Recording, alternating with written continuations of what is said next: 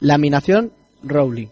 Es un proceso de conformación plástica en el que el metal se deforma al pasar entre dos cilindros superpuestos que giran en sentidos contrarios.